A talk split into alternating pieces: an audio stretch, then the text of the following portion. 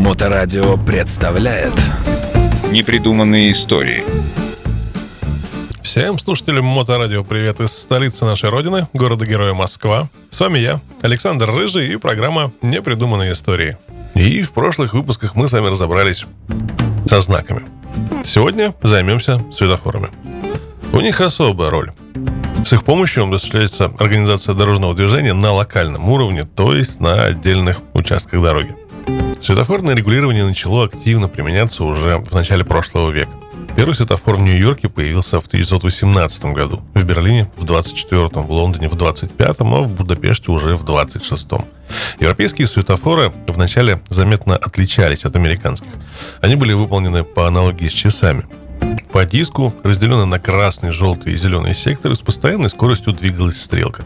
Ее нахождение в том или ином секторе было сигналом для водителей останавливаться или продолжать движение.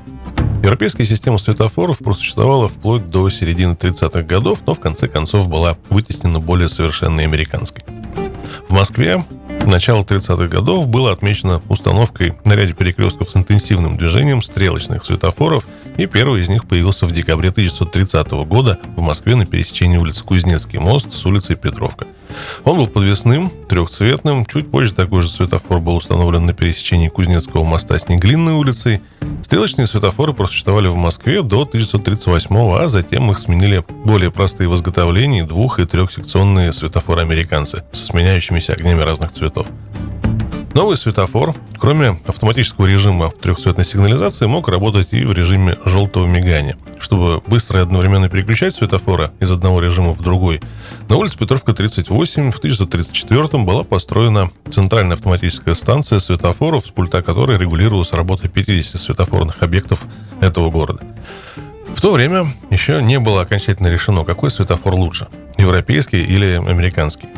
Выходящий регулярно бюллетень АРУД сообщал, настоящем РУТ управления РК милиции города Москвы доводит до всеобщего сведения, что сигналы новых стрелочных светофоров, установленных на некоторых перекрестках города, должны читаться так. Время движения стрелки по зеленому сектору диска «Путь свободен». Время движения по желтым секторам диска «Внимание! Приготовиться к смене сигнала». Время движения стрелки по красному сектору диска «Путь закрыт».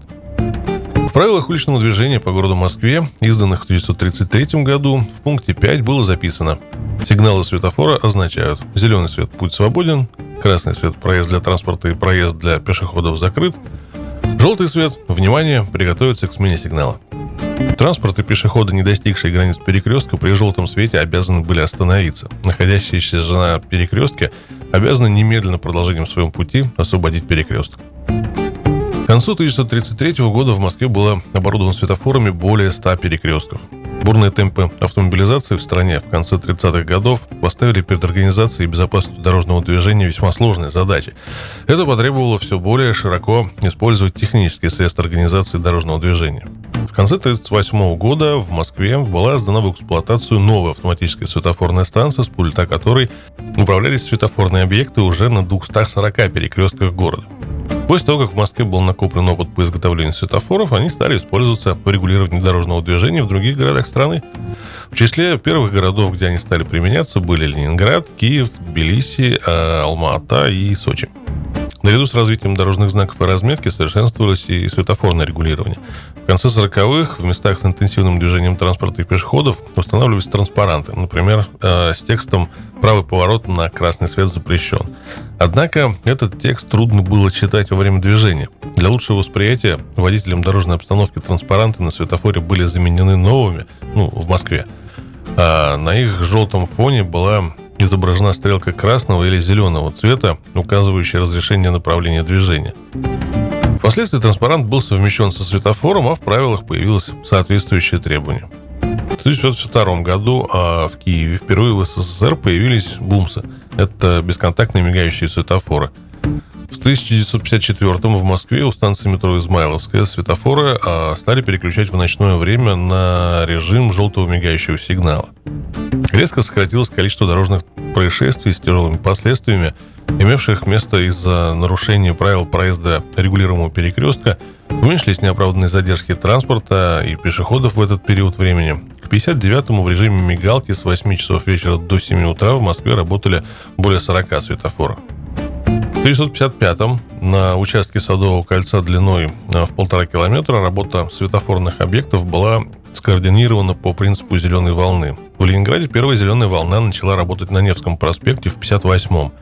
Сущность термина заключается в том, что в зависимости от скорости движения и расстояния между перекрестками последовательно включались зеленые сигналы на светофорных объектах, и транспорт от перекрестка к перекрестку двигался безостановочно. К 1963 году Координированным регулированием в Москве было охвачено уже 140 перекрестков с общей протяженностью магистральной сети более 45 километров. А к концу 80-х в столице было уже 24 магистрали, где действовала зеленая волна. Аналогичная работа проводилась и в других городах страны. С 60-х годов в светофорном регулировании начиналась новая эра. Координация работы в масштабах транспортного района или целого города с применением вычислительной техники для установки наиболее оптимальных режимов управления транспортом и пешеходными потоками. Первая такая система была введена в 1963 году в городе Торонто, Канада, и после распространилась по многим городам мира. Технические средства организации дорожного движения постоянно совершенствуются, а их число имеет тенденцию к увеличению. Они не в меньшей степени, чем сами правила, подвержены социально-политическим и экономическим изменениям, происходящим в обществе, и в целом отражают общий научно-технический уровень его развития. Следует констатировать, что за последние 30 лет не произошло кардинальных изменений в системе светофорного регулирования в нашей стране. Единственным таким нововведением будет, как это уже принято в странах Евросоюза, разрешение совершения правого поворота при красном сигнале светофора, используемый в правилах США и ряде других стран. Ну что ж, на сегодня это все, и так как мы с вами приближаемся к финалу всей этой истории, в следующем выпуске затронем философский аспект правил дорожного движения, и в целом, думаю, на этой истории можно будет поставить точку. Традиционно напоминаю, что этот и предыдущие выпуски вы можете прослушать в архиве радиостанции в любое удобное для вас время, а с вами были «Непридуманные истории», я, Александр Рыжий и Мотоклуб Хост. До встречи через неделю. Непридуманные истории. На Моторадио.